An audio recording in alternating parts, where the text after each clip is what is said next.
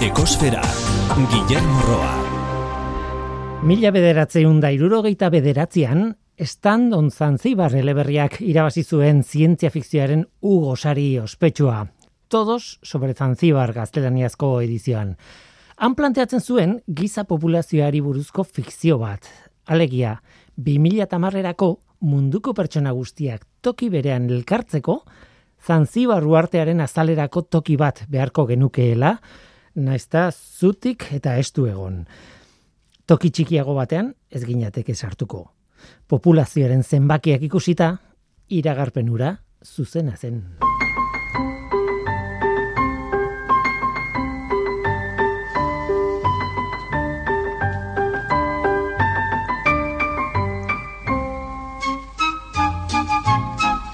Kaixo denoi, ongietorri ekosferara.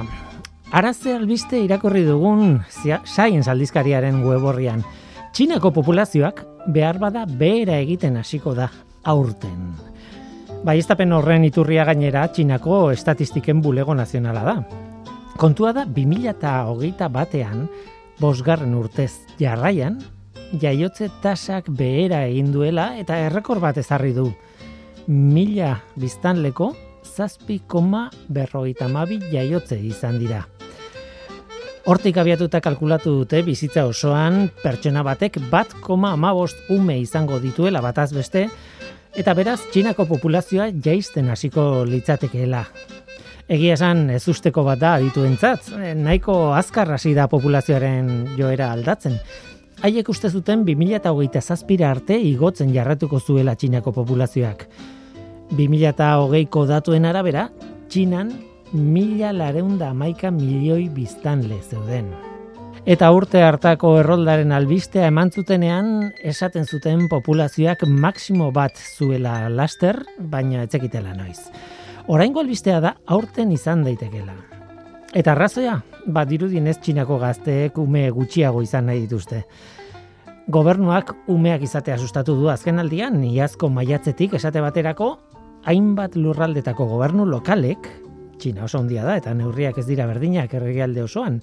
Ba, zenbait lurraldetako gobernuek sari ekonomikoak eskaini dituzte bigarren eta hirugarren semealaba dituzten entzat. Baina dituen ustez oso berandu da populazioaren joerari buelta emateko. Populazio txikitzeak abantailak eta desantagaiak ditu. Txinako gobernuak ez du nahi noski populazio oso adindu bat hemendik urte batzuetara. Horrek esan nahi duen guztiarekin. Baina datuen arabera, litekena da aurten populazioa txikitzen astea antxinan. Ikusiko dugu.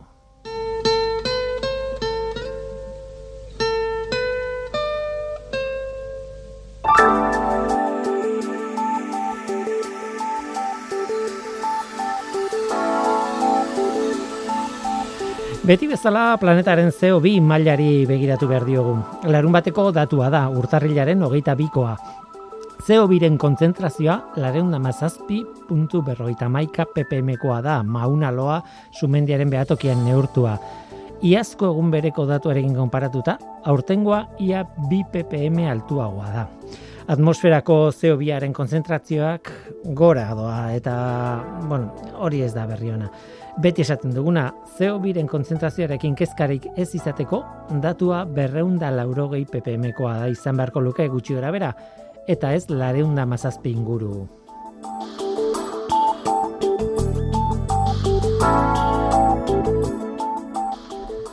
Gaurko saioan dunei begiratu behar diegu. Euskal Herriko dunei. Anaiz Michelena eta Maria Aspiroz izango dira gurekin, arantzadiko botanikariak, eta dunei buruz itzeingo digute.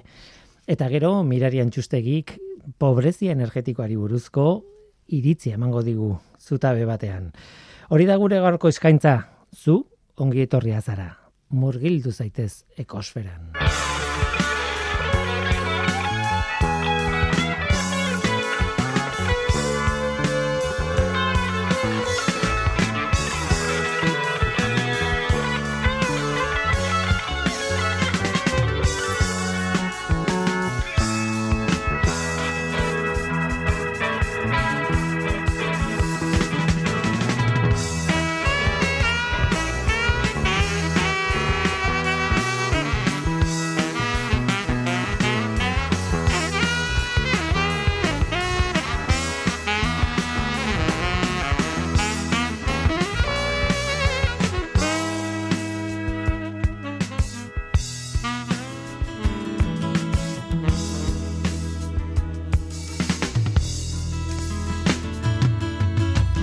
Ere muko dunen atzetik dabil. Zulo urdin guztiak miatu ezinik Eta euri zitalari esker bizi da.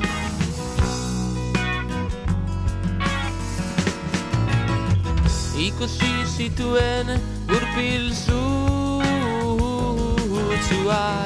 Arranotu zaizkio amuratu. Eta bazter batean aurkitzen da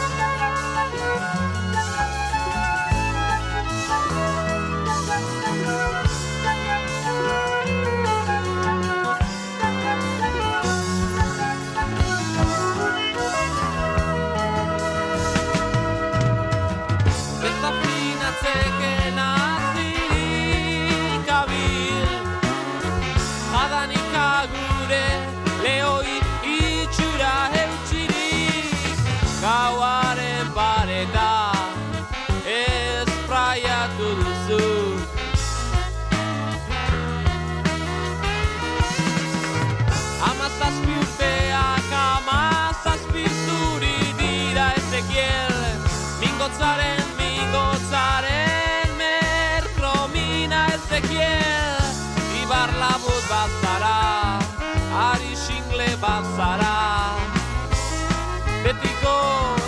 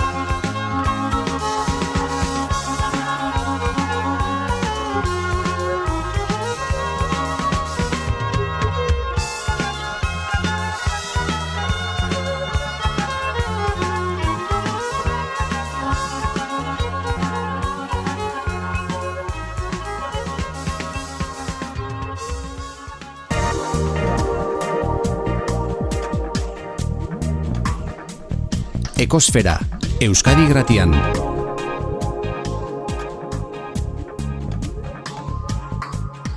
Ekosfera. Gaur, kostaldera guaz, eh, gare batean gu eta ondartzen arteko izaten zen eremu batean sartuko gara, edo zuzenean gu eta itxasoren artekoa, edo, bueno, tira, gure arantzadiko lagunek argituko digute dena.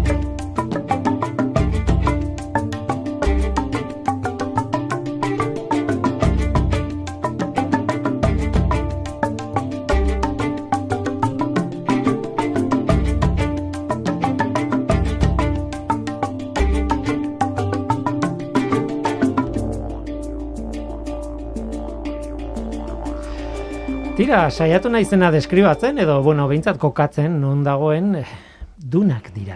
Dunei buruz ari naiz. Dunak, litekena da duna hitza esaten dudanean, auskalo, ez? Ba, arkaxonetik gertu dagoen dun de pilat etortzea burura. Duna ikusgarri bat, izugarria handia landetan dagoena, eta okerrez banago Europako handiena da edo horrelako zerbait. Oso, da menditxo bat, eh? Io daiteke oinez, baina, bueno, un metro badira edo horrelako zerbait goraka ikusgarria benetan. Baina hori da berezi, gauza berezi bat, nolabait eh, errekorra hausten duen, gaur egun eh, hausten duen bezakin, duna bat, menditxo bat, eh, areazko menditxo bat. Baina duna txiki asko daude, ez zain handiak, ez zain ikusgarriak, baina ura bezain baliagarriak direnak. Anaiz Michelena, kaixo ongitorri? Kaixo. Maria Azpiroz, kaixo ongitorri biak arantzadiko botanikariak zarete, biak biologoak, Mhm, Hala, eta dunei buruz etorri zarete hitz egitera. bai. Normalean geologoek hitz egiten dute dunei buruz, ezta? Baina ez barakarrik beraiek. Bai, bueno, karo, e, guk e, dunak e, konsideratzen ditugu habitat e, bat bezala, ez? E, ez dia bakarrikan area metaketa bat, baizik eta bertan badago, ba, dunei egokitutako e, ba, fauna eta flora. E, berezia, e, izan ere dunen e, baldintzak, e, ba, bueno, oso berezia dira, e, aizea, aizea dago, itxasoko kresala, eta ordun ba, bertako flora eta habitata oso espezializatua dago. Bai, bai, bai, e, gatzez betetako tok, bueno, inguru batetik oso gertu daude, ez, berezia dira, ez? E, ez dakit oso ondo, deskribatu dan, zer den. Garai batean gu eta ondartzen arteko historia bat zala, edo zuzenean gu eta itxasoren artekoa, ez dakit, e, ondo, Bai, Neko zuzena ondo, izan neko dena. Bai, bai, bai, bai. Bi bi. Bat. E, dunak ez du zertan izan beharrik menditsua, Aha. aipamen bat, izan daitezke normalean menditsuak izaten dira, baina ez du zertan izan beharrik. Eta bigarrena, duna bateratzeko bi osagai bakarrik. Duna bat, e, osatzeko bi osagai bakarrik izan beharko lirateke. Zein dira? Pentsatzen dut, area eta izea. Area eta haizea, oso. Pentsatzen- Primeran, no, Bi eh, osagai horiekin ja duna bat izango genuke. Egia da, gure, alde, gure dunak, kostaldeko dunak ditugula, eta Mhm. gazitasuna, eta beste konposagai batzuk sartzen diala barruan. Baina, baina hori, hori litzateke duna. Zure aipamena gehi, gehi nerea. Baina zuek eh, hasieran esan dugun bezala biologoak zarete eta beraz ez da bakarrik eh, arearekin zer gertatzen dena haizeak nondik nora eramaten dituen, baizik eta horrek osatzen duela eh, habitat bat, ez? Ekosistema bat eh, azkenean lortzen dugu dunen barruan eta hori da zuei interesatzen dizuena, ez? Bai, zuk esan ezuna, hori da, ez da bakarrikan aspektu geologikotik edo, ez, e, aizearen e, mugimendutik edo arearen mugimendutik begiratu behar, baizik eta e, beste aspektu batzu daude. E, izan ere, ba, pentsa, e, itxaso ertzean dagon areaz, ez, osatutako habitata bat da, o habitat sistema bat da, izan ere guk hor e, lau habitat desberdin, eh, kokatzen ditugu. Eh? Horri buruz dugu, baina usten badiazu, Mhm. lehendabizi, em, bon, salto egin nahiko nuke, claro, dunak, kasu honetan, behintzat eh, dunak daude kostaldean, Mhm. egia da, basamortuan beste mota bateko dunak, beste toki batean da, en fin, badaudela, ez, e, inguru gehiago dunei e, lotuta. Baina e, kostaldean gaudenez, eta e, Euskal kostaldearen kontserbazioari buruz hitz nahiko nuke. Em, oso erresa da galdetzea, zer muz dago gure kostaldea. Ba, upa, galera pixka, eh, delikatua. E, bueno, ba ez dago guk eh, nahiko genuken bezala kontserbatuta. Eh? Hor, eh, faktore ezberdina daude. E, lehena eta bueno, izan da, badunak e, ordezkatuak izan direlako, eh? ba, urbanizazioa dela eta isialdiko eremuak direla eta, eta bar.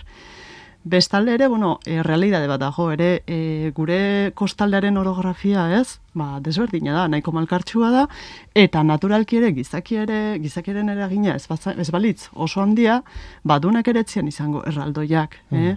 Ba, landetan, edo, pa, edo Portugalen topatu ditzazkeunak bezala. eh? Txikitxoak izango lirateke, baina be, bai, e, gaur egun topatzen ditugunak, baina zabalagoak, eh? Nola nahi ere, kostaldeko habitatak, eh, dunak izan daitezke, baina dunak ez direnak ere, bai, ez? E, Bai, bueno, zuei eh, jarraipena egiten diezue e, kostaldeko habitat horiei, eta galdetu behar nuen, gelditzen alda kostaldeko habitatik Europan. Hombre, egia da gero kontatu naiz, ez? E, itxaslabarretan adibidez daudenak, eta ba hor bai, ez?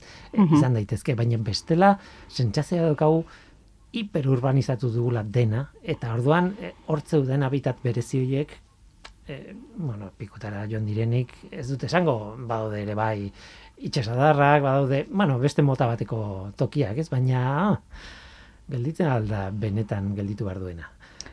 Bai, a ber, e, garbi dago, eraldatu ditugula, nahi izan dugun enean, eta gehiago ere alba genutzi egingo genukela. Bai, egoera oso larrian daude, garbi dago eragin handia izan dula horrek, e, eta azkeneko urteetan, azkeneko amarkaetan, errestaurazio lan asko egin nahi izan du dira habitatu horietan. Eta askotan, e, eragin, eragin oso positiboa izan dituzte lan horiek, ez azken finean. Egia da oraindik ere, egiteko lan asko dagola. Baina, Gaizki gaude, baina gare batean baino beto, igual. Bai, Ba, esan daiteke edo. bai, bai, bai. Bueno, orokorrean, gero Oroko- findu behar da eta tokiz Bai, bai, tokizoki, ez? Azken finean, garbi dagona da mintzat, habitat mota hauek daudela Europar batasunatik babestuta. Eta ondorioz, egin behar direla, ekintza batzuk e, habitatago babesteko. Eta ekintza hori pixkanaka, pixkanaka egiten ari dira. Mhm. Eta ondo, ondoriak ikusten dira. Eta gaina, niri oso kurioso iru- iruditzen zaitena da, e, habitat hauek e, eraldatzeko izugarrizko almena dute. Ekintza zehatz batzuk egiten dituzu eta urte batzuetan emaitza izugarriak lortzen dituzu. Eskardo nahikoa dira, bai, Bai. zuk esatezuna. Eskerronekoak dira, e, eta, eta hori, e, jarraipen lanetan urtetik urtera pentsatzen zenunean ez ziala emaitza interesgarriak ikusiko, pues, ba, batean espezieak, e, habitatak, e, azalerak, asko eraldatzen dira, laguntza pixkat. Txiki horiekin, Eskertzen da ideia positiboa, eta gainera horrek, bueno, ekartzen du gogora, bueno, ba, zertarako egiten diren eh, aleginak, ez? E, zerbait babesteko edo edo zerbait aldatzeko edo bueno, ez dakit batzuetan oreka puskatuta dago eta behar bada onartzen dugu ez dugula berreskuratuko berezko oreka, baina bueno, hobetu dezakegula, ez? E, e, dagoen egoera, ez? Askotan e, ideia hori edo kontzeptu hori edo ez dakit, oso e, ideia ezkorrak ematen ditugu etengabe, ez? Etengabe, bombardeo bat da. Eta, bai. eta bueno, ba, bere, balioa badute ideia horiek, baina ez da beti, beti, beti, eta kasu guztietan horrela, ez. Eta ordan, bueno, azpimarratu behar da, batzutan gauzak ondo egiten direla, ez. Kritika jasoko ditut. ez dakit nik. E, tira, e, administrazioak gainera em, badu behar bat, ez, Europako agintariei em, horrelako ekosistemen berri emateko, eta bar, ez, Mm, bai. e, hau horrela izaten da beti, ez? E, bai, Europarre batasunak egin zuen habitat zuzentaragoakin, e, e, zenbait habitat eta espezie e, kontserbatzeko, bueno, hoien kontserbazio goera jakiteko, hoie kontserbatzeko eta aktiboki ekintzak e, egiteko, ba, ba, ba, oi, beharra, konpromeso hartu zuen. Eta orduan, Europar batasuna osatzen duten estadoek eta administrazioek, ba, bete beharroi kumplitu behar dute. E, eta, bueno, ba, gu gabiltza e, proiektu baten barruan, kostako habitaten jar, e, barruan, e, hoiek jarraitzeko helburuarekin, Eusko Jarlaitzak lagunduta, eta, bueno, ba, gure bete beharra da, e, jakitea zen zer nolako kontserbazio goeran dauden, e, ze presiotan mehatxu dauden, zein ekintzak egiten diren, ekintza horiek nahikoa diren, eta berriak proposatzea. E, guzti horri, hor, horri, horren berri, e, barkatu, Eusko Jarlaritzari informatzea, eta Eusko Jarlaritzak e, ba, bere aldetikan, badagokion admi- administrazioari informatzea.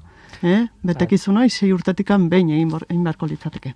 Claro, adituak eta dirua, hori da behar duzuna, ez? E, Bai. Horretan, bueno, diru azkenen dirua da, ez? E, dirua adituei ordaintzeko, jarraitu behar diren protokoloa jarraitzeko eta e, irizpidei jarraitzeko. E, Mhm. Europa osoan adibidez be, berdin neurtzeko, ez? E, egoera bat edo beste, ez? Baina importantea da, ez? Dirua eta jendea. Bai, dirua eta Baina- jendea eta protokoloak. Zuk esan dezunari lotuta ez, pixkat Europan modu berean ez jarraitzeko. Baina gero ere gertatzen dana da pixkat ba, ikusi gerala tesitura hortan ba, gure edunak oso de, bueno, ba, desberdinak itzen daitezkela, e, ba, esan detena ez, landaetan daudenekin, eta bar, eta txikitxoak dire, eta orduan ba, zenbait parametro igual jarrizkigutenak Europatik eta ba, moldatu behar izaten ditugula. Ze bestela esango genuen egoera negargarrian daudela, ez? Eta igual ez tala hola, osea, berez, e, alik eta oberen egotearren, ba, ez luketelako eukiko adibidez azalera minimo bat e, Europak e, exigitzen duna, adibidez batzuek. Mhm. Adibidez, e, burrera etortzen zaidana da, nik ondartzak aipatu ditut lehen, eta ondartzak bueno, naturalki bat dira, e, baita ere, habitat bat, baina guretzat gaur egun ja, ez? Esan dute guretzat ondartza da, bueno, badakigu zer den ondartza bat, ez? E, bueno, aisialdirako leku bat, eta inondek inora ezin dugu habitat naturaltzat hartu, ez? E, beraz, hori naizta ondartzako dauden, eta behar bada zaindu egiten dira horregoteko, eta bar, galdu egin dira, ez? E, naturalen ikuspuntutik edo, ez? Ez dakit. Bai, askotan gertatzen zaiguna dugu lagintzera goazenean mendira, e, badaude lehen, lehen, hau da, e, ondartza ditzen ditugun hoiek, ez? Guk e, ondar, on, on, ondartzara goazenean toalla jartzen dugun eremu eretan ere, berez badaude espezie batzuk gai dutena gaitasuna aurrateratzeko. Arazoa zein da, bes, etortzen da ondartza garbiketako kamioia, eta horrazten du eremu hori, eta eramaten dizkigu espezie, espezie horiek, ez? Orduan, e, hasiera batean gu, gurutzat ondartza dan hori ez da bere landarentzat interesgarriena, baina espezie konkretu batzuentzat bai. Orduan, horre biltzen gara borrokan, ez askotan mugak non, non bereiztu, non dan aixialdirako eremua, eta zein den babestu beharreko eremua, eta mugoiek ondo finkatza garrantzitsua da guretzat. Karri borroka oso zaila. Bai. Ja, oso zaila da, bai, bai, oso, bueno, bakikuk, ondartza zer diren, ez? Eta, eta, eta ulertza ditut bi aldeak, baina, bueno, eh, horeka zaila da. Da. guazen du netara eh, berriz ere, bueltatu gaitezen, eta lehena nahi zinen aipatzen, eh, lau habitat ezberdin. Bai, bai, Topatu bai, bai. dituzuela dunetan, osea, Bai, dunak bai. ez da habitat bat, eta bakarra. Ez, bueno, a ber, oso zaila da esatean non hasten dan bata eta non dan beste bat. Ez dira lerro zuzenak eta jazta. Ez, baina, bueno, itxasoarekiko dagoen hurbiltasunen arabera, bueno, astentza urrutiratzen, eta orduan, lehenengo mailan badaude ondartzak deitzen diagunak, eh, oie badute bere kodea, eta horiek izango lirateke, ba, justo, e, ba, olatuek eta ekartzen duten, e, eta marek ekartzen dituzten e, materia organikoak pilatzen diren toki horietan, azten diren landarek e- egite, osatzen duten habitata. Oso dinamikoa dira, desagertu agertzen dira, eta hor oso espezie gutxi hasi daitezke. Eh, estaldura, landaren estaldura oso txikia da horietan, ondartzetan. Eta gero ja, etorri, etorriko lirateke beste hiru habitat, baina bi taldetan bezala banatuta. Eh? E, habitate primarioak, eta o, bueno, eta duna finkoak, et, e, duna mugikorrak barkatu, eta duna finkoak. Mhm. eh, duni- duna mugikorretan eukiko genituzke bi habitat, eta finkoetan bat. Hemen dago, lehen aipatzen genuen izea, hemen daude, bueno, Hoi da. pen- pentsatu dut ere uraren eragina eta barrez. Bai, hoi da, haizea eta uraren e, eraginaren arabera mugikortasun handiagoa izangoa, eta azkenak e, finkoak, ba, hor baita ere badago, baina gutxitzen da. Eta- Eta horrek esan nahi du, ba, hoi, sustratua finkoa dagoenez, ba, e, are eta landare gehiago daudela adaptatuak. Eta bizidun bat baldin bazara, eta zure habitata mugitzen baldin bada, zu berarekin.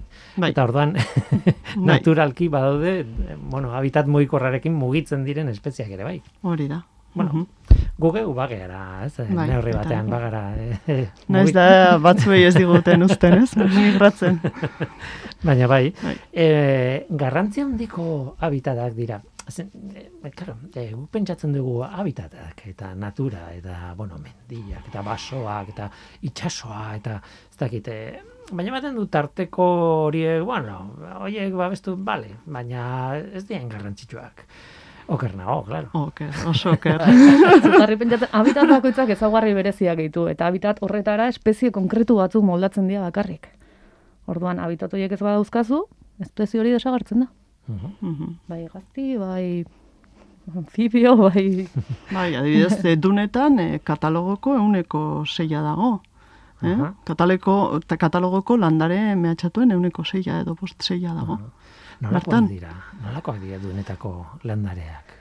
Ba, bueno, ba, baldintza berezi oitara egon bar dire Mhm. ohitutak edo moldatuak. Orduan, ba, ur gutxi dago, haize asko, e, sustratua mugikorra da, orduan behaien sustra, sustrai sistemak e, sendoak dira, edo restariak Hori dira. da, nola demontra gelditzen dira. E, ostoak askotan, bai, mamitsua dira, e, askok e, daukate hori, ez? E, ezaugarri hori, osto mamitsuak izatena. Beste batzu daukatena da, ile asko, ba, eguzki gehiegi jasotzen duten eguzki hori reflektatzeko eta eta orako ezaugarritxoak. Bai, Bai. bai, ez etasuna harrapatzeko Bai, teknikak ere baita ere. dituzte.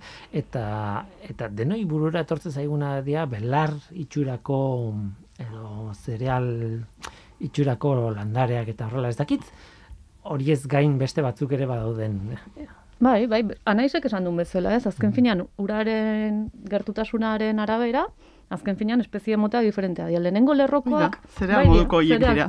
Zereal moduko horiek dira, Bai, egia da. edo belartxoak Bai. edo, bai. Dituzte gaitasunak, ez, ondarra gainera etortzen zaien momentuan, ze hor da gor- ondar mugimendu gehiena, bereiek goruntza ateratzeko. Etortzen zaie ondarra eta bere- azten dira goruntza. Pixkanaka atzeruntz goazen enean, anaizek aipatu ditun, errestari horiek ateratzen dira.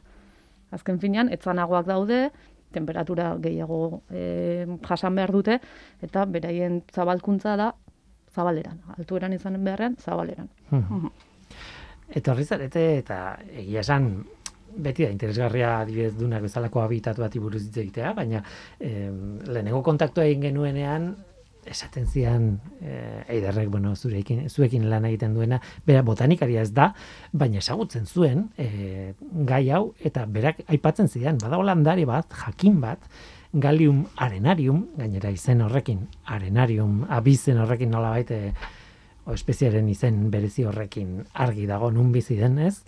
Galium arenariumek sekulako historia polita dauka hemen Euskal Herrian, ez? E, kontatu idazu, pixka bat eta zuek zer egin duzuen historia horren ondorioz. Pues pixkat, historiaren partaide, txiki, zati txiki batean anaiztan izan gea. Espezia hau dago hori katalogoan e, galtzeko arriskuan, oda katalogoan maksimoan. Mundu osoan, Ba, Europako Bai. katalogoan, bai. Europako Bai. katalogan, bai. Eta eta espezie hontan, ba, foru, Gipuzkoako foru aldundia jarripen lan batzuk egiten zituen, espezie mehatxatu ezberdinekin, eta 2013 garren urtean, e, espezie honen banaketa oso txikia da, azken finean, e, Iberiar penintxula guztian zarautzen bakarri dago, gero e, Frantzian Normandiaraino zabaltzen da, baina hemengo populazio bakarra zarautzekoa da lehen orion bazeu- bazeukan populazio bat, baino, baino galdu egin zen. Orduan, 2013 garren urtean, foru aldundiak eskaera bat egin zigun, espezie honen hazien bilketa egiteko. Eta orduan, 2013ko urria aldean, urria zaro aldean, anaizetan ni, hazia biltza joan ginean. ni beti esaten dut, ni bigarren semearen zai triparekin. Triparekin dunan aurrera eta atzera. Eta espezie honen haziak bildu genitun, eh, hazi dezente, Hmm. bildu genitun, eta 2014ko udaberrian temporale bat etorri zan eta eramantzun dunaren aurrekalde guztia. Zarautzen bi populaz, populazio hontan bi nukleo zeuden. Bat e, aurrekalde hortan eta beste atzealdean. Atzealdekoa e, mantendu zan, baina aurrekaldeko populazio nukleo guztia e, galdu egin zan. Ba. Orduan, izugarrizko alde batetik sortea, ez? Espezia, haziak eukitzea espezie horrenak izan zen izugarrizko e, sortea, ez? Em, patua bezala, ez? Espezie horren patua izan zen, e, lan, hazi horiek biltzea, e- eta gero hortik aurrera... Berez egia- haziak urte bete lehenago gasota zenituzten, beraz, Bai. eh, ui, eh, ia, ia, desagertzeko modun egon zen, ez? Bai, bai, azken finean, e, nukleo bat egoteak esan nahi du genetikoki ere agian aberastasuna oso txiki izatea. Ze da. ale gutxi gelditzen baldin badira, bueno, iraun dute, baina horrek ez du etorkizuna handirik, ez? Bai, eta nahize komentatu duen bezala, espezie errestare izatean, baliteke nukleo hortakoa ale bakarra izatea. Bakarra izatea. Posible da, orduan. Orduan, badauka beste problematika bat ere, olako espeziek. Nik ez dakit asko landarei buruz eta landare hauei buruz gutxiago, baina e, emeak eta harrak daude, edo landare ber, beraren, bar, ale beraren barruan bi, bi e, sexuak. Edo, Landaretan bi kasua daude. Eh? Bai, eta kasu honetan Dioikoak eta monoikoak. E, hau, e, landare berak bi, biak ditu. biak ditu. Mhm. Beraz, e, bueno, horrela pentsatuta, teorian bat gelditzearekin, bueno, bat Da, gelditzearekin. genetikoki ez dakigu Genetikoki zenbateko oso. ira. Claro, bira- Horre, faktore asko daude, isolamendua, bere mundu mailako, ez, e, distribuzio osoaren e, mugan egoteak, osea, baldintza asko daude, ez diguten ez ziurtatzen, hoi ez, e, genetikoki bideragarriak e, izan daitezken aldeak e, prozituko dutenik, o, bueno, Mhm. bai, variabilide genetiko nahikoa duena, eta Eta Bai. zer egin zenuten? Denbora etorri eta ikusi zenuten gelditu zela populazioaren nukleo txiki txiki bat, ez? Nukleo Txiki bat geratu zen, bai, ba, hazi, hazi hoiekin, e, ordundik aurrera espezio horren haziak biltzen goaz urtero, eta hazi horiekin egin dira ozitze protokoloak egin dira, eta landareak lortu ditugu, eta aurrekaldea foru aldundia berreskuratzen jundan enean, landare horiek medioan bertan sartu dira. Erreskate bat izan da. Erreskate bat. Eta, bueno, Bai. zegoeratan dago de, mm, gaur, eh, 2008ko hasieran. Espezia hau. Ba, Ondo, ondo, bueno, a ber, bere urritasunian, ondo, eta atzeko, eh, atzeko mantxa hor bainoi, ba, bitan o irutan, ez dakit zenbat zian, ja, Bai. Mari, zuke memoria hori Bai, duzu, bai. baina, bueno, ikusi genitun berriak, eta, ai, ba, ale berriako, orbain berriak, bai, Beraz, itxaropena badu Bai. eh, espezionek, ez? bai. Behintzat hemen Euskal Herrian. Hoi da, dunek daukaten, e, oi ez, mugikortasuna, eta ez dakizula segertat ditxasto morale batek, Mm. ekarri dezaken desgartzian aurrean, behintzat, Eta bestela, eh, beste aukera bat bururatzen zaidana orain, eta Bai. zuek seguro pentsatu duzuna mila aldiz da, hartzea hori eh, Frantziako eh, Kosta Atlantikoko aleren bat, eta horrekin ekartzea eta birpopulatzea, ez? Nolabait. Hori erabakitzeko eta hori horrela izateko ze irizpide egon behar duen. Ja, oso galduta egon behar du hemen, edo, edo ez da inoiz egiten, edo, edo aukera bada, edo nola da. A ber, aukera bat e, da, baina gauza horiek e, guztion artean eta asko asko adosten dit, bueno, hitz egiten ditugu eta ikusten dugu, a ber, zein izan daiteken aukera hoberena, bai, izan bar da pixkate medida bat in extremis esatean, ez? Ez que animali batzuekin egin izan da, Bai. eta oso, oso pozgarri izan da, kanpotik ikusita behintzat ez, ugatza, edo bersartu Pirineotan, edo, bueno, hartzari buruz ez dugu hitz egingo, polemika handia sortzen duelako, baina horrelako e, birpopulazio Mhm. eh, lanak eta egin izan dira hainbat espezierekin, behar bada hain ikusgarriak ez direnekin ere bai. Baina, hor irizpide batzuk egon behar dute erabakitzeko, ba, bai, egingo dugu, ez dugu egingo. Eta egiten badugu nondik ekarri eta nola eta noiz Mhm. eta, ez?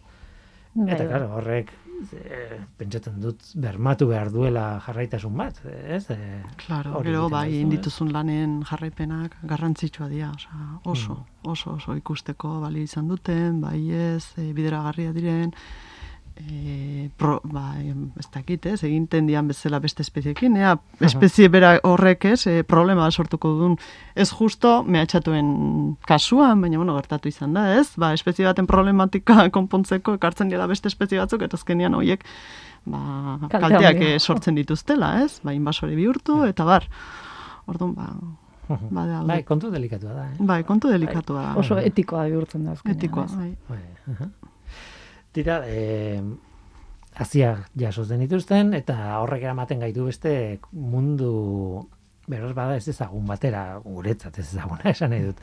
Haziak nun nola gorde, ez? Eta horretarako zuek eh, hazien banku batekin lana egiten duzu, ez?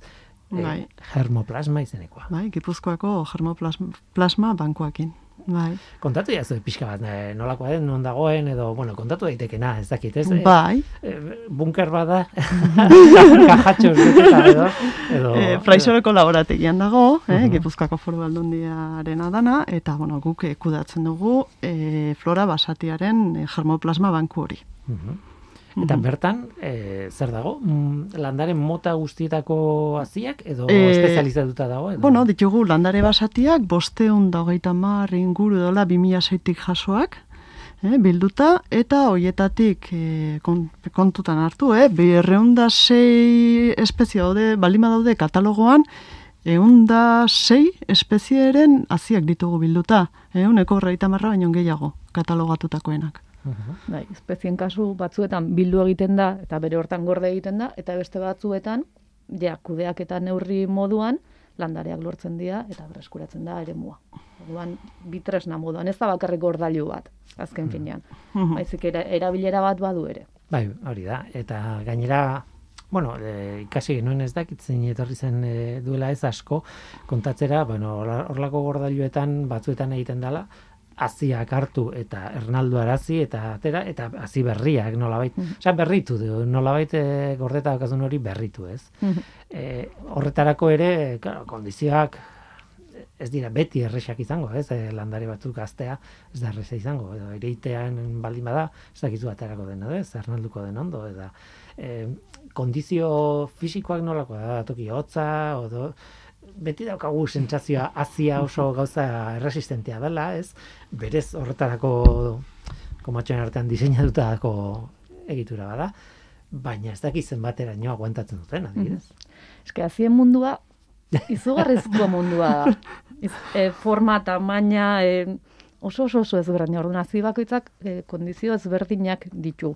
Badaude e, protokoloak, Orduan, Ba, germinazio pro- protokoloak. germinazio protokoloak, Mhm. azken finean, herrialdi ezberdinetako germoplasma bankuetan ere frogak egin dira, orduan frogoiek denak bilduta daude, eta orduan lehenengo pausoa izaten da azkenean espezie bat nahi dezunean ozitzen jarri, ez protokoloa begiratzea, ez? Bat, batzutan eduki dezakezu bibliografia hori, beste batzutan ez. Orduan, Orduan hasten dira saiakerak, ez? Orduan hasten dira, egin dezakezu protokolo oso orokor bat, espezie bat kude germinatzeko edo zitzeko, edo ja pixkat eh, datu selekto batzuekin joan. Espezie batzuk behar dute bero golpe bat, beste batzuk izozte golpe bat. Beste Ba, batzuk pixkatola, eh? Xirikatzea, ez? ez? Hazia Edo- puskatzea edo. azidoarekin, edo ez Bai. bisturi moduko batekin. Eski izugarria da, ni gogoratzen naiz, eta berriro nere ordunaldira ni joa. Baina hori, eh, egun batean hazia garbitzen egon prisoroko instalazio hauetan, eta ordu biak zian, eta izugarrezko gozean eukan. Eta hazi horiek gominola forma zeuzken. eta ematen zuen azukrea gainean, eta eta hori oso oso oso ezberdinak dira haziak. Izugarri, osea, mundu, niretzat mundu bat da, eh, Bai, nik ikusi izan zaituzte, nik hola justo germoplasman ez dut eh, asko lan egin, baina no, ez, erraiatzen, ez? Azken erraiadore batekin pixka xirikatzen, Azioekin aziak, eta nola, nolatan, eta- ez? Ba, ba, Eh, zure autobiografian, Mari, eh, kapitulo horrek, eh, bueno, potolo izango da, ez? Kapitulo hori ez, aurdunaldiko, bigarren aurdunaldia. Tendentzia daukagu askotan, eh, haurdunaldiekin lotzeko. bai, karo, gogoratzeko noiz, iz- noizkoak ziren proiektuak, bai, Bueno, bai, egia- bai. Egia da, txantxarik gabe, Bai. momentu oso bereziak direla, Claro. gogoratzen dugun garai bat dela, ez? E, eta zuek gehiago, nik Bai. baino, claro, eta, eta oso oso gertatu baldin badira gauza, bueno, ez dakit, ez, ez dut esango kritikoak, baina bai bereziak eta, ba, Mhm. normala da, gogoratzea eta lotzea Claro, ez? Bai, bai, hemen urte batzuta gertatukoan bezala COVID-akin.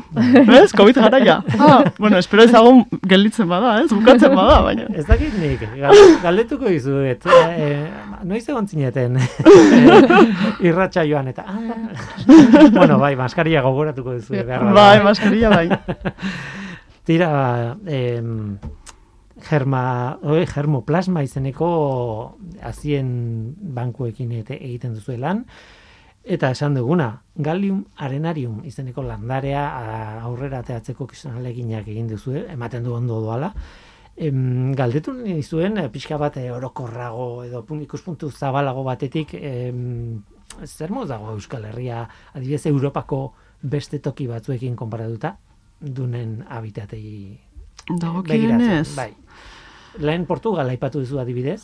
Bai, bueno, ba, Portugalea bidei baten esan ona, era, jo, ez, honek zestaldura handia duen, baina, bueno, dena zeon arundo donak ez beteta, ez, landari inbaditzaile bat beteta, orduan, bueno, pues, bueno, ba, hor baude zenbait parametro kontserbazio goerak zehazteko, ez, eta hoitako bat da azalera, eta beste bat da estruktura eta funtzioak, ez, egitura eta funtzioak.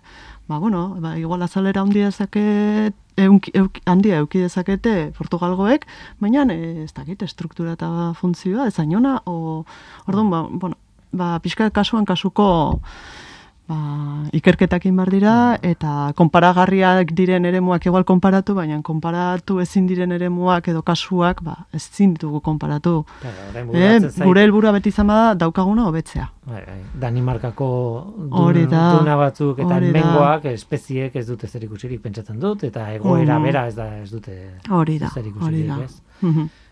E, ikusgarria izan behar du, duna bat e, itxasoa bera izozten den inguru batean, ez? E, Bai, bai, bai. Suedian adibidez, ez? Bai, Edo, bai. kon kurioso izan behar du.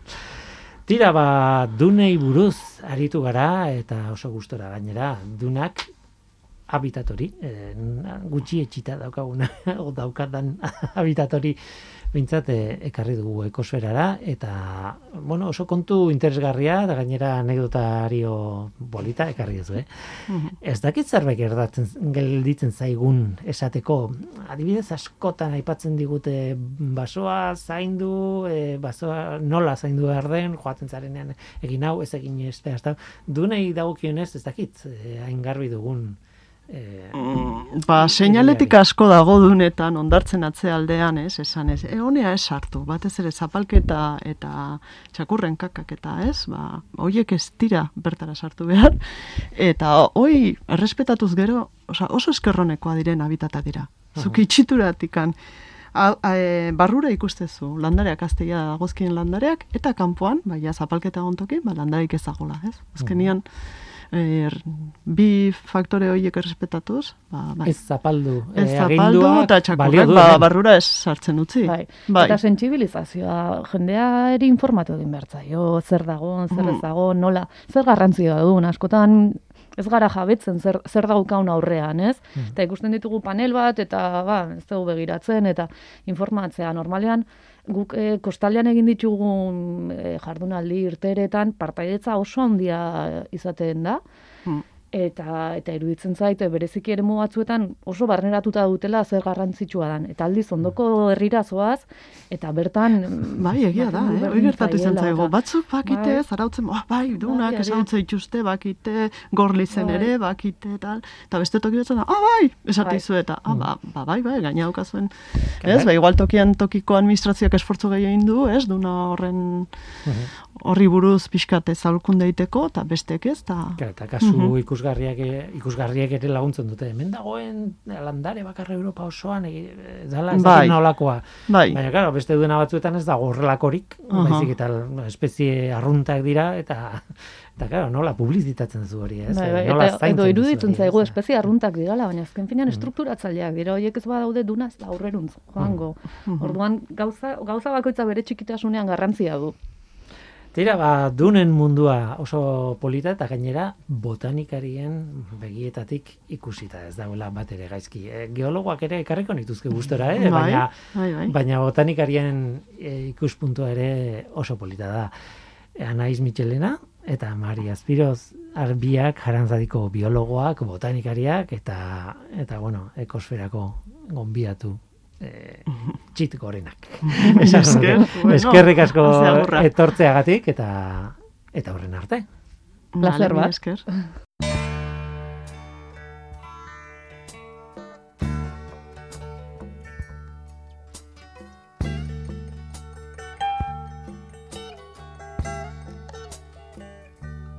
May God bless and keep you always. May your wishes all come true. May you always do for others and let others do for you.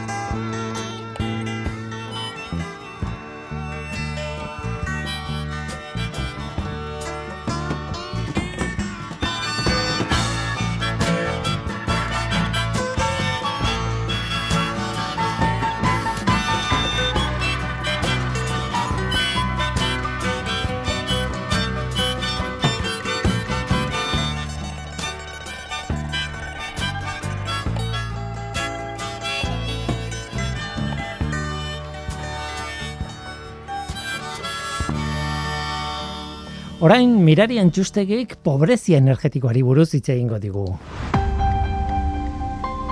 Euskadi Gratian Ekosfera. Mirari antxustegi. Udatikona, egunero notizietan gai berari buruz hitz egiten da. Elektrizitatearen prezioa. Prezioen igoeraren arrazoiak, igoera hau geldiarazteko egin beharrekoak, errudunak bilatu, gobernu desberdinek hartu beharko lituzketen pausuak egoera biederatzeko, eta elektrizitatearen igoerarekin bat, gas naturalaren prezioen igoera ere agerian dugu. Neguaren atarian, etxeetako berogailuak martxan jarri behar direnean. Guzti hau, giza faktorei ere lotzen da. Gora eta gora dijoazten fakturak ordaintzeko arazoak izaten edo izango dituzten jendeari laguntzeko egin beharrekoak. Hau da, beste hitz batzuetan, pobrezia energetikoa jasatzen dutenak. Eta nortzuk dira pobre energetiko hauek?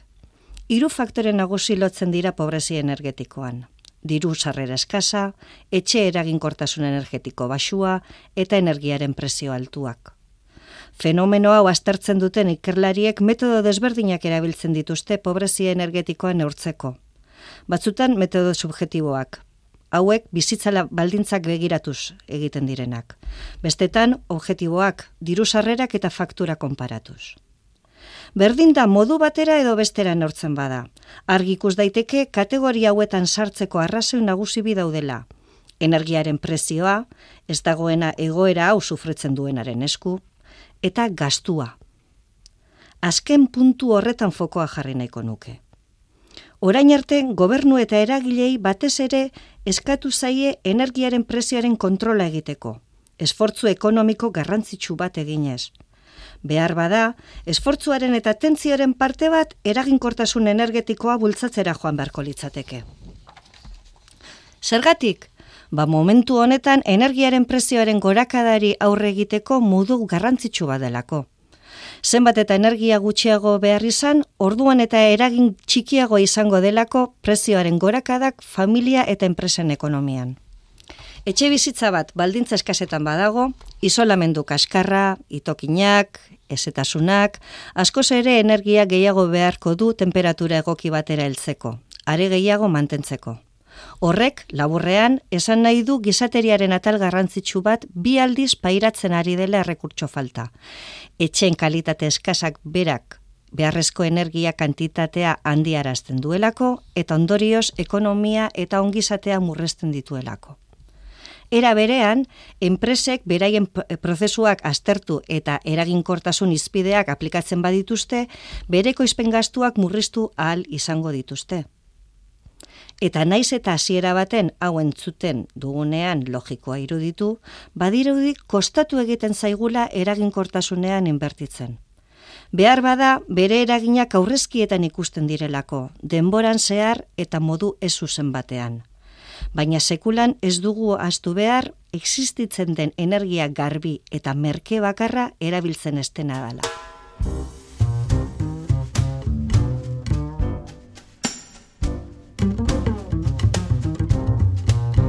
Eta onaino gaurko ekosfera Mikel Olazabal alde teknikoan eta ni Guillermo Roan mikroen aurrean. Datorren astera arte ondo izan. Agur. Russet brandy in a diamond glass. Everything is made from dreams. Time is made from honey, slow and sweet. Only the fools know what it means.